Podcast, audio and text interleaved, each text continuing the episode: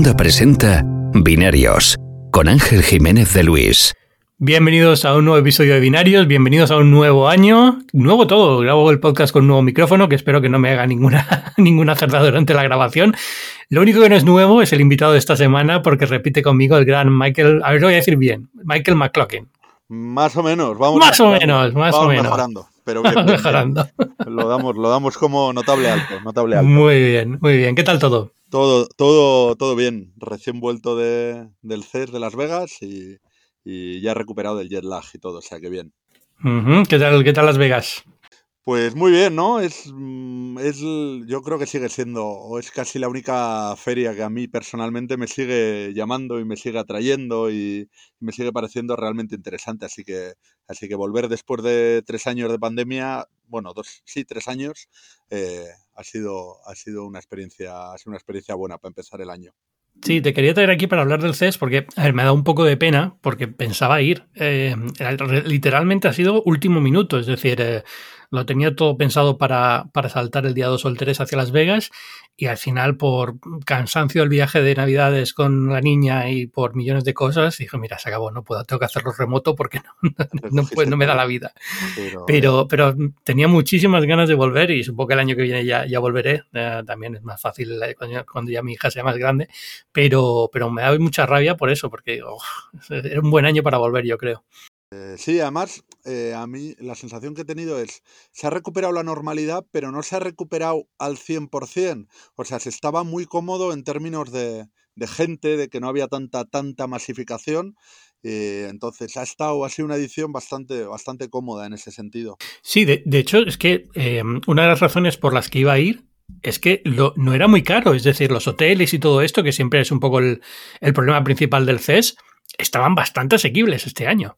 Estaban. mm, Yo personalmente no he mirado, no he mirado precios porque yo iba invitado por la, por la organización, pero, pero probablemente al no haber tanta, si no hay tanta gente, no hay tanta demanda. O sea que eso es de cajón. Sí, sí, sí, era siempre imposible encontrar un hotel en Las Vegas durante el CES y vamos, ese año digo, estaba yo a última hora pensando en ir porque miraba los precios, a ver, no los hoteles buenos, evidentemente el Velayo y todos estos pues son muy caros, pero para irte al Excalibur, uno de estos baratillos, El era bastante Excalibur asequible. A cenar con, con justas medievales mientras Esa- bueno, esa es la única parte que yo, o sea, yo he ido, creo que al Excalibur he ido eh, como tres o cuatro años seguidos porque es de los hoteles más baratos que están en el strip, ¿no? Y tienes lo, lo de prensa está relativamente cerca. Y, y la, y, la verdad es que lo único que no soporto es toda la temática medieval. Eso, voy porque es la habitación más barata y ya Más está. barata, sí, es, un sitio muy peculiar. Sí, sí, sí, sí. Pero bueno, eso yo creo que se puede decir de, de todo Las Vegas. Montaste, ¿Has montado en el túnel de, de Tesla este, en el, bueno, de Boring Company? Sí, sí, sí, estoy, estoy preparando un, un reportajito montado en el... Pues yo lo defino como el tren de la bruja de Elon Musk, casi casi.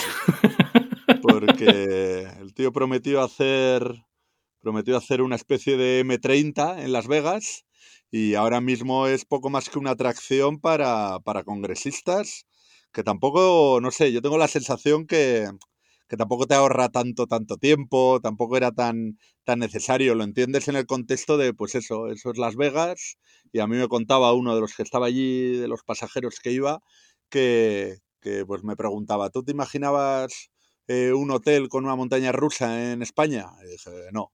Pues eh, estas cosas suceden en Las Vegas, me venía a decir. Y, y realmente, pues que no le extrañaba nada que la primera ciudad en, comprar esta idea fuese, fuese Las Vegas, pero, pero sido un poco de... A mí particularmente me ha decepcionado. La, A ver, es un túnel y para ser un túnel es un túnel bastante pequeño. O sea, es un túnel eh, de, distancia no sé cuánto es. ¿De, de dónde a dónde va exactamente? A ver, eh, ahora mismo hay dos túneles abiertos. Eh, también hay mucha confusión con eso. Ahora mismo tenemos uno del que cubre, por así decirlo, los bajos o, o discurre por debajo de- del centro de convenciones, que tiene tres paradas, ¿vale? Y ese trayecto, pues sería del sur al este, andando por dentro de los pabellones, 20 minutos.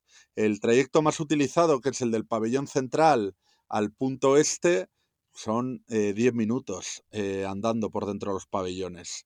E incluso a mí hubo uno de los días, uno de los días de mucha afluencia, eh, que yo salí en hora punta, me tocó esperar como cuatro minutos fuera de la estación, me bajaron, me pusieron en una las dársenas, me tocó esperar dos coches delante mío y ya se me fue prácticamente el, el trayecto al, al, mismo tiempo, aunque el trayecto desde que me monto es menos de un minuto, es 40 segundos, 45, pero, pero, pero el tiempo total casi no te sale a cuenta salir del, de la feria, volver a entrar, y pierdes, pierdes mucho tiempo. Entonces, eh, eh, es, es, algo que yo me pregunto realmente si, si realmente aporta algo tangible de valor más allá de... A ver, o sea, Michael, es un túnel, es una tecnología que no hemos visto nunca. Sí, pero es un túnel, claro, es que el problema es el túnel que nos vendió y el túnel que ha hecho. Sí, eso es, claro. Es hay más automatización a día de hoy en el intercambiador de Moncloa de Madrid,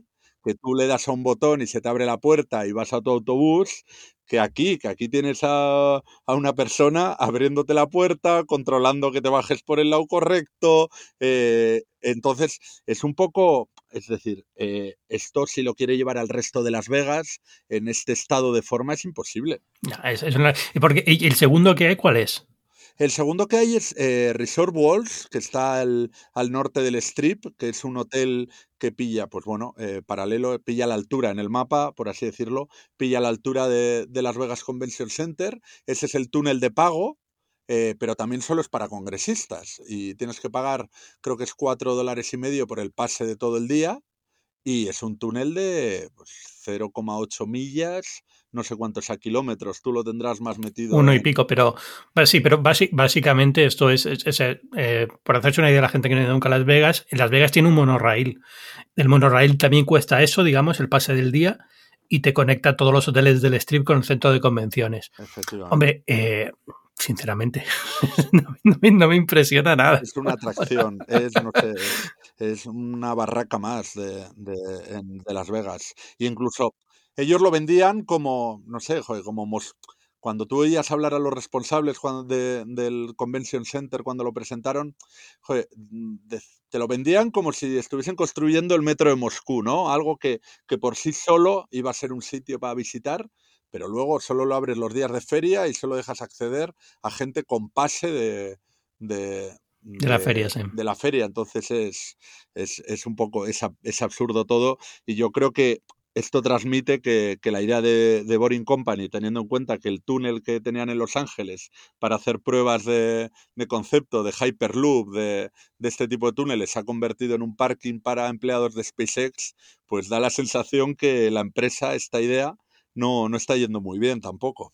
No, a ver, o sea, si, aunque es tangencial el tema del CES, ¿vale? Eh, y por, por, dar yo mi opinión sobre esto, que me parece un poco absurdo. Es decir, esto es una tuneladora, es una tuneladora bastante pequeña comparada con las que hay por ahí. Los túneles que está haciendo cabe el coche justito y punto. Y, la gracia de todo esto era que el coche iba a ser automatizado, pero ahora mismo no puede circular automatizado, con lo cual tiene que llevar un, un, una persona, con lo cual te pones a pensarlo y dices, oye, tío, esto en un tren, quiero decir, el tren de la T4, la T4 satélite de Barajas, es mucho más avanzado que esto. Es, es autónomo y, y es que además que yo les preguntaba a los, a los, a los conductores, que bueno, que ya, ya se filtró, que tenían un documento como con pautas para esquivar preguntas incómodas y tal, y, y tú, yo le iba lanzando preguntas a todos los que me subía, porque me di más vueltas allí que, que en un tío vivo, eh, y uno me dijo que, que, el, que el autopilot en ningún momento entra en, en, funcionamiento, que son ellos todo el rato los que tienen que utilizar el coche. Entonces, es, es, es pues es bastante humo frente a lo que vendió, así que... En fin, ¿y el CES? El CES yo creo que ha ido, ha ido bien. Yo es lo que te decía, ¿no? Eh, que, que, es la feria que, que todavía tiene un punto de, de que siempre vas a encontrar algo que te va a llamar la atención, algo diferente. Las marcas en ciertas categorías de productos siguen apostando y luego tienes un montón de startups y, empresas pequeñitas que siempre te traen propuestas, propuestas chulas. Entonces yo creo que el CES ha ido, ha ido bien en ese sentido. Eh, en categorías de producto así que llamen la atención y generen grandes titulares atención, pues tenemos las teles y, y los procesadores, eh, microchips, semiconductores, que son dos, dos gremios que siguen, que siguen apostando mucho por esta feria, ¿no? Eh, entonces, pues bueno, pues pues hemos visto, ¿no? En teles, eh, yo creo que lo más interesante o el titular es, la guerra esta que ahora se abre con, con el OLED, eh, ahora que se ha metido Samsung bastante más en serio con, con, con, esta tecnología de imagen. Y en procesadores, pues bueno, pues una nueva generación de, de, chips para portátiles que eh, genera, pues yo creo que vuelve a, a poner a Intel en, en, un, en una situación de, de ventaja, no de ventaja, sino de... Pues, de dominancia, ¿no? Un poco que vuelve a ser el que, marca, el que marca el paso. Sí. El que marca el paso frente a MD, que, el, que le llevaba apretando y buscándole las cosquillas varios años. Entonces, entonces creo que esos son, eh, a grandes rasgos de producto, por así decirlo, los, los dos grandes titulares de la feria. Sí, a mí me ha, sorprendido que haya sido una feria eh, ya pasaba antes, ¿no? O sea, ya los últimos años del CES, de 2000, antes de la pandemia, el 2018, 2019, ya era una feria que empezaba a tener mucho componente de coche. Y yo creo que sigue siendo, ¿no? Es, al final el motor, el CES, acaba siendo un poco el que, el que está robando un poco el, el espectáculo de la tecnología por ahí dura. Hay muchísimos anuncios de, Ford, de, GM, de, de muchísimas empresas de automóviles que están utilizando el CES para sustituir lo que era el Salón del Automóvil de Detroit que se celebraba justo una semana después. Entonces, eh, claro, le quita mucho a la feria. Eh, lo unes a que llevamos un par de años un poco tontos en tecnología y, la sensación que me ha dado es que yo creo que tú que has estado ahí probablemente lo veas diferente y sí ha merecido la pena estar por eso. Es decir, porque muchas de estas tecnologías, si no las especialmente las de televisión, si no estás ahí para verlas en directo, yo viendo las notas de prensa y viendo las imágenes de prensa, pues no me dice mucho, ¿no? En cambio, tú que has estado ahí tocándolas y viéndolas, probablemente digas, sí, no, esto merece la pena, esto no, y tal. A, mí, mira, me pasó, me pasó, te voy a, te daba el titular del OLED y de Samsung, etcétera, etcétera. Eh, a mí me dejaron para, para probar la, la, OLED, la QD OLED que sacó Samsung el año pasado y la instalé junto antes justo antes de irme a Las Vegas y la pude, pues eso, tocar, ver tres, cuatro días. Eh, yo cuando vi que lo que iban a presentar era otra QD OLED, eh, que me lío con tanto con tanta sigla y tal, eh, QD OLED, eh, cuando iban a presentar una QD OLED más grande y tal, yo pensé, vale, pues va a ser una tele más grande, un nuevo tamaño y tal, pero han hecho cambios en la imagen, en el brillo, que, eh, que yo agradecí estar ahí y poder verlo. Yo me quedé muy sorprendido, iba con, con Juan Carlos, compañero de Sataka, y, y Juan Carlos también tuvo esa misma sensación, que, que, el, que el, paso que ha conseguido dar Samsung con, con este año eh, es muy a tener en cuenta. Y, sí.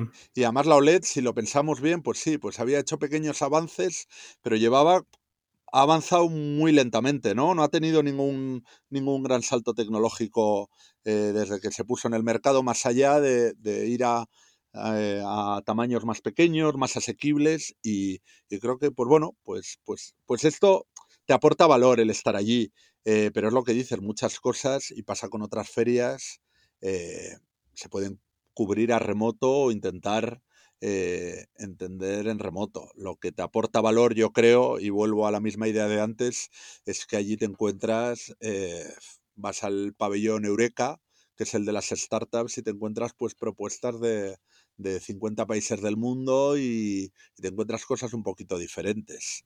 Sí, de esto, te iba a preguntar, de estas cosas diferentes, así un poco locas, ¿te ha llamado algo la atención?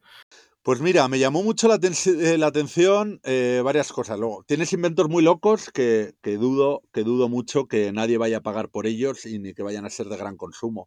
Pero luego tienes productos que son mm, de cajón, ¿eh? que puedes decir a cualquier persona eh, se le tendría que haber ocurrido esto, pero a mí que de vez en cuando me muevo en patinete en Madrid, en patinete eléctrico en Lime o en, o en Bolt, eh, a mí me da mucha inseguridad el no saber qué está pasando detrás mío en, en, en, cuando me tengo que coger una carretera porque te obligan a coger, eh, la normativa te obliga a coger y a compartir espacio con los coches.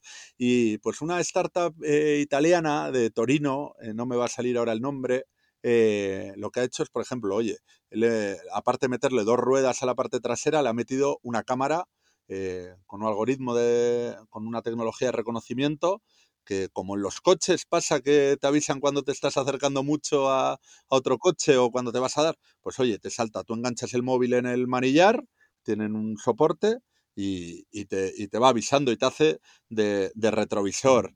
Eh, eh, me llamó mucho la atención y porque a mí es algo que me da mucho reparo el, tema de, bueno, LG, que siempre se, se, saca electrodomésticos así un poco locos de, la manga, el tema del zapatero, el zapatero este inteligente que te desinfecta y te quita el olor de, las zapatillas. Y, y yo personalmente porque el olor que menos soporto después del olor a humedad es el olor de, pies. Entonces, pues son cosas que te llaman la atención.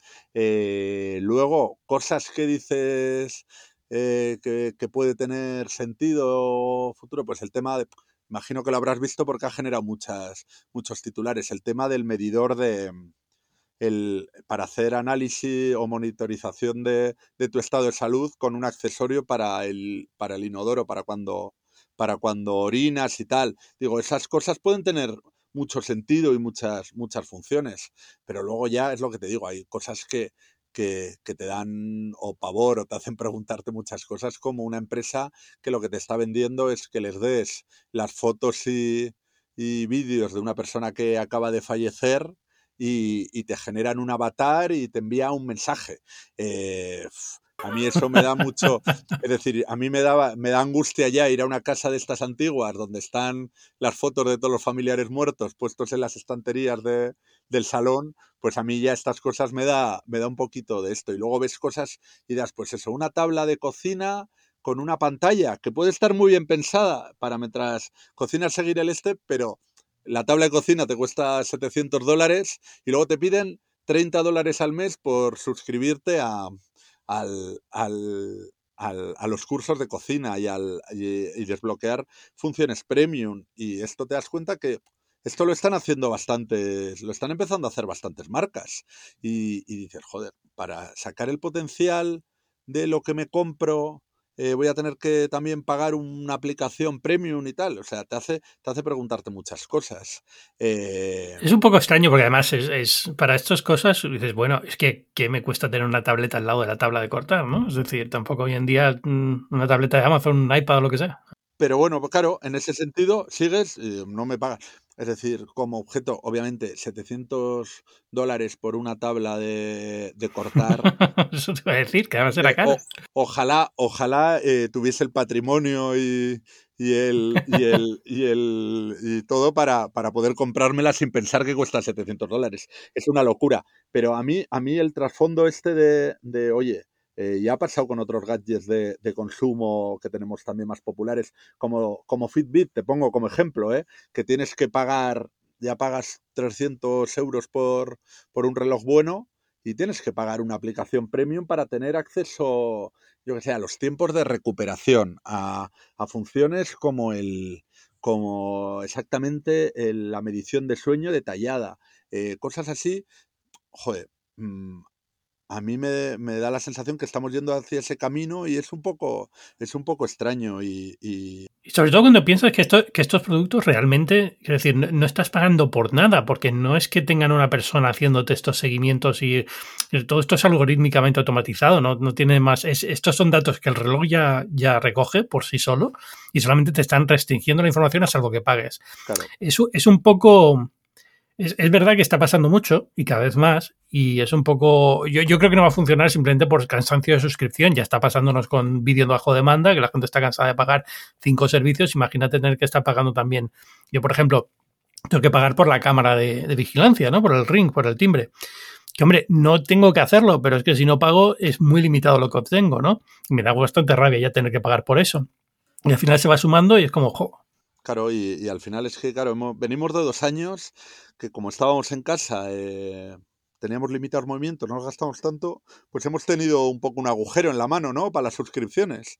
Eh, yo me puse a hacer hace un par de meses limpia de suscripciones porque todos los meses me pasaba que llegaba entre el 7 y el 10 y me empezaban a caer un goteo de suscripciones que al final se, volaban 100 euros, por así decirte. Fácilmente. Ponerte una cifra. Entonces, yo me tuve que sentar el mes pasado y ver exactamente y hacerme incluso. Yo me he hecho un planning ya de qué series quiero ver, cuándo más o menos esto, y he tenido que cortar de, pagar eh, cinco plataformas a pagar dos.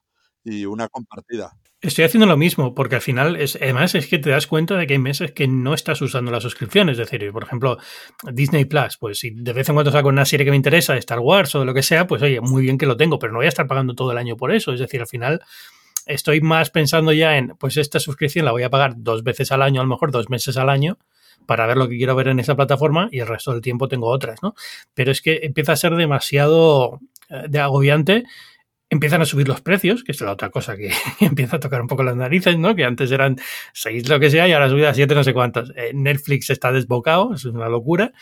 Y al final te lo piensas y dices, mira, tío, es que no, no me compensa en absoluto. No te compensa. Y luego a mí mi caso también me pasa, ya es la falta de tiempo también, porque tengo, tenía muchas plataformas de series, tengo el Game Pass de la Xbox. Pues el Game Pass, tío. Es que, pero mira, esa, esa me cuesta mucho porque me encanta. Es decir, yo, yo, lo disfruto mucho, pero le saco provecho. Que vale, que hay un mes que tengo que probar el Good of War y no le hago caso. Vale, pero aún así sé que los 12 euros y pico están bien invertidos. Pero luego el problema son 12 euros de eso, eh, eh, 2,99 de, para aumentar el espacio en iCloud, eh, aumentar el espacio en Drive, eh, Amazon Prime, y luego ya digo, en algún momento tengo que cortar. Y, y entonces es lo, es lo que está pasando. Y en este sentido, a mí me gustó mucho una expresión, ¿eh? ahora que estamos hablando de streaming y tal, que dijo, me dijo Jaume Ripoll en su momento, que eh, es director editorial de Filming, eh, que él me dijo que, que, se tenían que empezar a acostumbrar a, la infidelidad del suscriptor y que cree que, que, va a cambiar mucho los hábitos y que nos vamos a acostumbrar a, cambiar varias veces a lo largo del año de plataforma. De todas formas, yo creo que en esto de los gadgets con suscripción, al final lo que hay, eh, quitando el caso de Fitbit, ¿no? que o sea, al fin y al cabo es Google, tienen dinero de sobra, lo hacen un poco por modelo de negocio, lo que sea, pero en el resto de los casos, como esta tabla fantástica de cocina que te pone cursos y tal, yo creo que ahí lo que hay es, es un intento de cazar eh, dinero de fondos de inversión poniéndoles un modelo de negocio que pueden entender, ¿no? Entonces, si tú vas y dices, quiero vender esta tabla con una tableta integrada, que va a costar 700, y te dicen, no, pero si les vas con esto y les dices, y aparte va a tener un negocio de suscripción, ya la ecuación cambia para que te inviertan dinero en tu compañía. Yo creo que el, negocio no es nunca vender el producto, porque al final yo creo que todo el mundo se da cuenta de que sí, no hay mucho mercado es, para eso. Es lo del servicio, ¿no? Los servicios como producto, que es, y tenemos los mejores ejemplos en, en Apple, eh, Xiaomi, Huawei, que que ellos mismos se van dando cuenta que aunque vender móviles sigue, sigue siendo un negocio, no les va, no te permite eh, ya las rentabilidades de hace unos años. Entonces apuesta mucho más porque, porque por cada móvil vendido se haga mucho más y se consuma, y se consuma mucho más.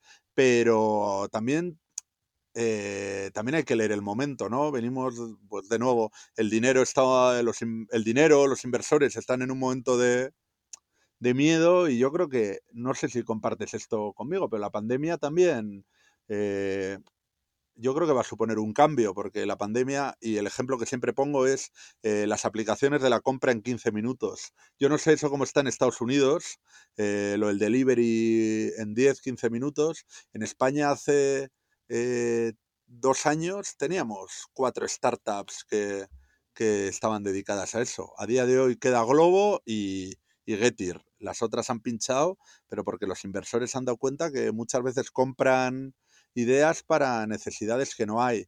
Eh, volviendo al ejemplo de la tabla, ¿necesitamos realmente un, una pantalla específica en la tabla con los cursos de cocina? Pues hay soluciones mucho más económicas, baratas y gratis, que YouTube es gratis, que no se nos olvide. O sea que, que por eso lo, lo, lo digo. Sí, por, pero por eso digo, yo creo que al final eh, suena absurdo el producto para el consumidor, pero la razón por la que suena absurdo es porque el que está haciendo ese producto lo que está pensando no es en voy a vender esto al consumidor, es voy a, voy a sacar dinero de alguna, de alguna empresa que me subvencione esto, digamos, sí. por así decirlo, algún fondo de inversión. Flujo, voy a tener exacto, flujo, de, de, de, caja. sí. Exacto. Y luego ya veremos si evoluciona el producto por aquí o por otro lado. Pero para convencer a los, a los hedge funds que me den dinero, tengo que tener un modelo de negocio que simplemente vender el producto no me va a dar. Porque cuando es eso te va a decir, bueno, ¿cuánta gente te lo ha comprado? ¿Y cuánto interés hay? Si tú les dices, no, pero es que viene un modelo de suscripción detrás, entonces ya empieza a cambiarte la ecuación, ¿no? Entonces el, el truco ese de, Silicon Valley que nos está destrozando a todos, yo creo. Pero, pero bueno, es lo, es lo, que hay. Te iba a preguntar, de, del CES, de realidad virtual, ¿Cómo ha estado? Ha estado, ha estado bastante bien representado, eh, lo dije en un artículo el otro día, ha estado bastante bien representado, pero no porque nadie haya contestado al, al santo grial este de, de qué nos va a servir al, al usuario normal, ¿no? Eh, eh, sino porque ha estado en el... las empresas que venían con esta, con esta, etiqueta han estado compartiendo el pabellón con, con las empresas de gaming. Entonces creo que es una fotografía muy interesante de cómo está el tema de, de, metaverso, realidad virtual, etcétera, etcétera, porque salvo algunos casos muy verticales, industrias, gemelos digitales, etcétera, etcétera, el único gran mercado que han conseguido destacar, o bueno, gran mercado, no lo llamaría ni gran mercado, ha sido el de los videojuegos. Entonces, eso, eso de que estén todas las empresas ahí eh, juntas, pues, pues me llama la atención. Eh, ¿Qué he visto? Pues mira, eh, yo te digo la verdad, yo, yo me dediqué uno de los días a hacer un reportaje y fui probando todo lo que me encontré y hablando con la mayoría de gente. Yo creo que, que muy pocas personas tienen claro que que, cuáles son los pasos a dar. Eh, es que incluso tú vas al, vas al stand de una empresa que se dedica a hacer gafas de realidad aumentada y te va a defender a capa y espada que la idea que tienen Niantic o, Snapchat es, es, la verdadera llave ¿no? Al, al, metaverso. Eh, vas a, pues obviamente vas a alguien que tiene visores de, de realidad virtual y te defienden la idea más de, de Mark Zuckerberg. Eh, yo, yo me quedé, a mí de todo lo que pro, de todo lo que probé, lo único que dije, esto sí tengo ganas de probarlo, tengo ganas de, de tenerlo en casa y echar horas con ello, fue el, la segunda generación del casco de, de Sony para, para, la PlayStation 5, porque creo que el producto lo han depurado mucho, eh, la experiencia con el juego de Horizon a mí me gustó mucho, el, el seguimiento el seguimiento de la vista funcionaba muy bien, el casco era más ligero, entonces eh, Sony se ha posicionado bien. El resto es, eh,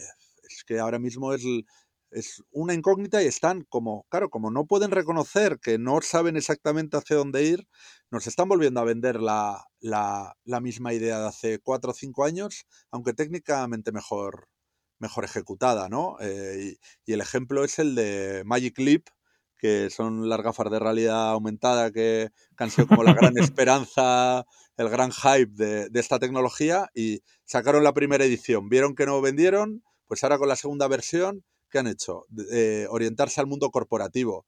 Esto mismo es lo que hizo Google Glass cuando, cuando falló. Entonces, te das, la, te das cuenta que estamos de nuevo en, el, en la misma rueda y aquí es el marrón para, para Apple, ¿no? Que ha generado, yo creo, bastante, está generando bastante hype con... Me hace mucha gracia porque a ver realmente, quiero decir, más allá de que a lo mejor alguien interno filtre algo, tampoco que le esté... Quiero decir, al final deja de ser todo el rumor que estamos creando nosotros. Yo, van a lanzarlo seguro, y estoy seguro que este año vemos gafas de Apple, pero... Van a lanzarlo y, y además eh, Gurman lo dijo el otro día y yo creo que Gurman cuando es tan categórico... Eh, es, sí, sí, sí, seguro que lo lanzan. Muy, muy atado, pero eh, dices, claro, pero ellos mismos también han entrado en el, en el, en el aparte de las, de las filtraciones interesadas, eh, yo no sé si recuerdas, no me acuerdo. Cinco que había dicho algo. Mm. Sí, y que vicepresidente de, de Apple, eh, no sé, todos, yo me pierdo ya en la estructura a veces, dijo lo de, se metió al debate de lo de metaverso es una palabra horrible, nunca sí. voy a utilizar esto. O sea, ellos, Apple yo creo que hace mucho tiempo que, que los rumores eh, dejaron de ser rumores o especulaciones y empezaron a tener más filtraciones interesadas, desde mi punto de vista, ¿eh? Eh, porque saben que marcan agenda, porque saben que, que, bueno, pues ellos no tienen una ventana como pueda tener Xiaomi, que está lanzando productos todo el año, Samsung está lanzando productos absolutamente todo, todo el año. Entonces, pues bueno, pues estas filtraciones le, les ayuda a generar tensión informativa, ¿no? Alrededor de, alrededor de, de, de Apple. Eh, Sí, no, yo apuntaría simplemente para el que esté escuchando y no, no, esté siguiendo un poco el tema, casi seguro que lo van a lanzar antes, de, antes del verano. La WDC, la conferencia de desarrolladores de ese año, probablemente tenga mucho sobre realidad aumentada, realidad virtual y demás. Hombre, yo lo decía el otro día porque se cumplían 16 años del lanzamiento del iPhone. Me recuerda un poco la situación en la que teníamos entonces con telefonía móvil. Había muchos smartphones, pero no había todavía una una, una, definición, digamos, canónica de lo que debería ser un smartphone. Y el iPhone fue un poco el que puso ese, ese pie, ¿no? no tardó un poco, no fue el primer año que lanzó de repente todo el mundo a. Es decir, eh, fue un, shock ver el iPhone porque era un teléfono muy bien pensado, pero tardó un poco en, consolidarse como el prototipo de teléfono que toda la industria tenía que seguir, porque teníamos BlackBerry, teníamos muchas cosas. Pero yo creo que en realidad virtual estamos un poco igual, es decir, lo que saque Apple este año, salvo que hayan hecho un producto muy malo, que me sorprendería, probablemente sea un poco el que, el que marque cuál es el, el, camino a seguir. Si hay un camino o no, ya es otro tema, pero bueno, un poco el que marque cuál va a ser un poco la pauta de, del mercado, ¿no? Sobre todo si consigue que haya, porque yo creo que aquí lo que, por eso por eso Sony le va tan bien o funciona tan bien, porque no solamente el, casco, es decir, el casco al final es un producto de hardware, es todo el contenido y Sony ahí tiene contenido para aburrir, ¿no? Es, es también, claro, a mí la sensación que tengo, el caso Sony es, es muy representativo porque tiene la base de usuarios que, que son susceptibles de, comprarse el casco y acceder a, a su propuesta realidad virtual, tiene el contenido, eh, y, une los, los, dos hemisferios, por así decirlo, eh, muy bien. El caso, a mí la sensación que tenía eh, recorriendo el otro día la, el, el, pabellón de, de, metaverso y de realidad aumentada y todo esto es, vale, la cuestión técnica está muy bien solucionada, la del hardware, creo ya en casi, en muchos casos está muy bien solucionada. Lo que no está tan trabajado es la parte del, del, del software. Yo he visto muy buenas experiencias de realidad virtual, realidad aumentada, pero son islotes, ¿no? Eh, como islotes inconexos. Entonces, esto Apple, pues por seguir con, con este ejemplo de los islotes y la geografía, tiene la oportunidad de, de crear un sistema operativo que pueda agrupar todas esas experiencias, que cree un archipiélago ya que merezca la pena meterse, meterse ahí. Pero, pero, pero es lo que, lo que yo creo que puede aportar Apple eh, a día de hoy y que pueda empujar a otras empresas a, a seguirle el, a seguirle a seguirle y crear otra alternativa a que al final esto va a ser un sistema operativo cerrado, el de, el de Apple. Entonces no sabemos si el día mañana, en un par de años, alguien será capaz de crear un Android de la realidad virtual también, que no sé si ese papel recaerá en Meta o en, o en Google si vuelve a meterse en, en estos en esta en, en, esta, en estos negocios o, o Microsoft, que también está eh, por ahí pululando. bueno, Microsoft ahora está más en temas de inteligencia artificial, que, que otra cosa que te, quería preguntar, si, si, se, ha notado mucho el tema de la inteligencia artificial en el CES, si se han, ha habido mucho anuncio, mucho... Lo típico que muchas veces se utiliza como para salpimentar la conferencia, pues tienen que dejar caer estas palabras y antes era cryptocurrency y ahora es eh, inteligencia artificial. Yo creo, yo creo que como nos llevan tanto tiempo hablando de, del tema de inteligencia artificial y tampoco nos siempre han demostrado la, la utilidad de la misma, eh, está el por, por, por poner la fotografía, está el, el caso del informe que salió en 2019 que decía que no sé si era el 40% de las empresas que decía que, que, utilizaba inteligencia artificial en sus productos, en, en sus servicios, realmente no, no, no, utilizaba algo que fuese catalogable como, como inteligencia artificial. Entonces, como yo creo que nos han hablado tanto de inteligencia artificial, no nos ha... No, no ha calado tanto en el CES, pero nos viene un año muy importante en esto, con, bueno, ya lo hemos visto, chat eh, GPT, que, que, creo que hemos estado todos alimentándolo con preguntas absurdísimas. Eh, eh, y Microsoft ya se ha visto que tiene intención de, de meter 10.000 millones de inversión, o sea, eh, y yo creo que igual deberíamos dejar de, de hacer tanto caso al, al metaverso y, fijarnos un poquito este año, en este 2023 y 2024, en, en, en, inteligencia artificial, porque yo creo que es, que es la que ahora mismo puede ser un, una tecnología que puede cambiar el juego, ¿no? Eh, es decir, Google, el ejemplo de Google.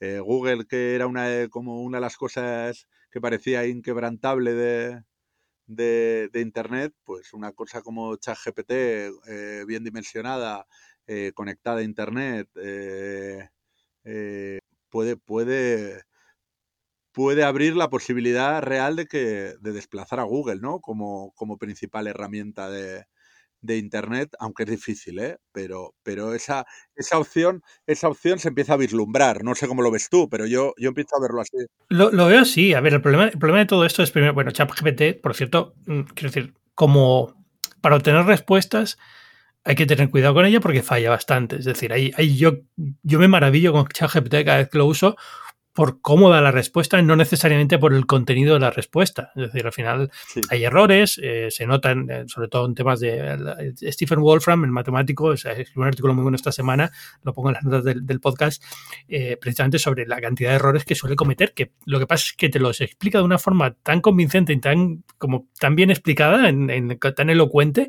que, que digamos que es fácil que te tragues el error. Es decir, pero errores de, en plan de qué distancia de, de, esta ciudad a esta ciudad. Que te, lo, te, lo, dice con una seguridad que dices, ah, pues será eso, pero no es, o sea, realmente no, está, no es la distancia correcta, ¿no? Entonces, eh, hay que tener mucho cuidado con eso.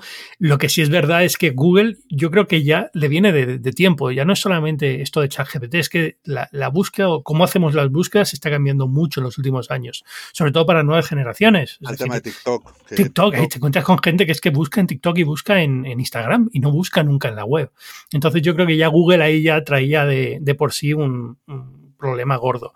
Y luego aparte esto se suma, digamos, ya, porque esto ya yo lo veo más como algo para qué formato tendrá la búsqueda del futuro. Será más como una conversación, más que como un listado de cosas cuando preguntas algo, ¿no? Sí, seguramente. Pero, pero sí que viene, viene muy fuerte, tío. Este año tenemos GPT-4, que será una, una barbaridad. Sí. Eh, eh, ChatGPT está construido sobre, chat, sobre GPT-3, la versión 3 de GPT, que bueno, cuando llegue la cuarta pues será muchísimo más avanzado y será capaz de hacer unos discursos mucho más complejos y coherentes. Pero, pero en general, y luego todas las de dibujo, todas estas de Dalí, Midjourney y todas estas, es una locura, tío, es una pasada. A mí, a mí yo cuando, cuando las he probado me quedo, me quedo muy, muy alucinado, ¿eh? porque yo era bastante escéptico con, con esto, pero hubo una tarde que, que yo me, me tiré probando cosas y, me quedé muy, muy alucinado hasta el punto de que estaba pensando en, que, digo, ya puedo ilustrar hasta los artículos con, con, estas cosas y no romperme la cabeza buscando en, en, en bancos de imágenes las, las, las, las fotos. Entonces... No, no solamente artículos, en libros, en muchísimas cosas. Va a cambiar muchísimas cosas. Es decir, va, yo creo que hay un shock que va a llegar que la gente. Yo no voy a decir que no se está dando cuenta, porque yo escucho todos los días a alguien decir, nadie se da cuenta del shock que viene. Evidentemente todos nos hemos dado cuenta. Pero soy el único, cuando alguien tuitea, soy el único que. El único que se ha dado cuenta de que esto va a cambiar el mundo, dijo, tío. No, eres, no, eres, el único, no eres el único. pues no quiero caer en eso. Pero sí es verdad que el, que yo llevo desde que empezó a funcionar el ChatGPT en versión pública con un desasosiego enorme. Es decir, con la idea de que este va a ser el cambio que yo no voy a poder adaptarme. No sé por qué, tengo la sensación esa, ¿no? no, hombre, Ángel. No, no, no, tío, que llevo, llevo, pues, tengo 40, llevo 22 años escribiendo de tecnología.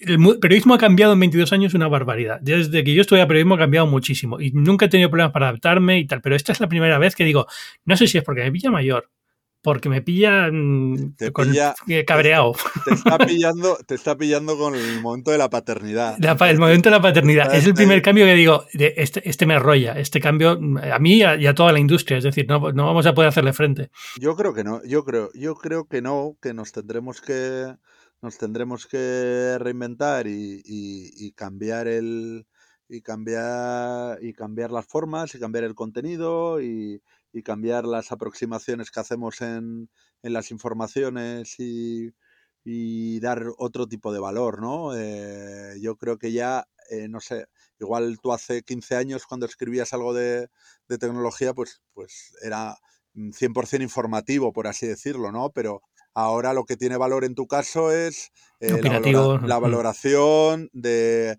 Ángel Jiménez, Ángel Jiménez de, este procesador, de este móvil, de que llevas 20 años eh, eh, viendo la evolución. Y eso yo creo que queda muchos años para que, que una inteligencia artificial venga a cambiarnoslo. Que obviamente vamos a tener que adaptarnos muchas veces. Pues ya nos tuvimos que adaptar. Sí, sí, pero por eso digo, yo me, yo me he adaptado a muchas cosas. Y yo fui, cuando empecé a escribir de tecnología no llegaban las fotos de los productos por diapositivas. imagínate si he cambiado las cosas. No, joder, tanto, es que. Pero, tú eres, pero, tú eres de otra generación. Sí, sí, pero completamente, tío. Pero, pero es que no porque no hubiera correo electrónico, lo había, pero la imagen era muy grandes y tal, entonces lo normal era enviar diapositivas. Pero, pero no sé, me pilla como el, el poli viejo de las pelis de policías que hay uno joven y uno viejo en el equipo y el viejo dice, ya estoy muy viejo para esta mierda. Pues de este estilo. Ahí, vamos otra vez. Te veo ahí con como la captura del videojuego esta. Ahí vamos otra vez. Exacto. O sea que, total. Pero bueno, yo, yo soy optimista en este sentido. ¿eh? Sí. O sea que, que estos titulares que a veces ponemos de el, esta inteligencia artificial de Apple o de, no sé quién pone en peligro eh, miles de empleos, pues miles de empleos se han puesto en peligro desde hace mucho tiempo, pero, pero, pero hay que coger con pinzas esto, esto, en mi opinión, ¿eh? Luego igual, igual dentro, de, igual dentro de cinco años estamos los dos poniendo copas en un bar y decimos me cago, me cago en todo. O sea que no, esperemos que no. Espero que no, espero que no. Te agradezco, te agradezco que empecemos el año así con un poco, con un poco de optimismo. Michael, muchísimas gracias por venir a Binarios a hablar de un poco del CES esta semana. Michael, voy a intentarlo de nuevo. Michael McClocken. Ahora lo has dicho, yo creo que un poquito mejor del. Bien, perfecto. La, próxima vez ya lo tienes que clavar. Dilo tú, dilo tú, que a ti te sale mejor. Es, es McLaughlin, pero. McLaughlin, ok. McLaughlin. O sea, no, no, pasa, no pasa nada, no. Es, es, es estoy acostumbrado, o sea, ya respondo a cualquier cosa que se parezca. Así que, así que genial. Muchísimas gracias. Eh, como siempre, la cobertura que has hecho del CES es fantástica. Pondremos los enlaces a tus artículos en el confidencial allí. Y, nada, eh, a todos los que estén escuchando, ya sabéis que yo soy Ángel Jiménez de Luis. Esto es Binarios. Espero que este año con un poquito más de regularidad. El año pasado al final, por temas familiares y de enfermedad, falló un poco. Pero bueno, empezamos 2023 con muchas ganas y a ver si nos, de pronto, por lo pronto seguro, nos escuchamos la semana que viene. Muchas gracias. Chao.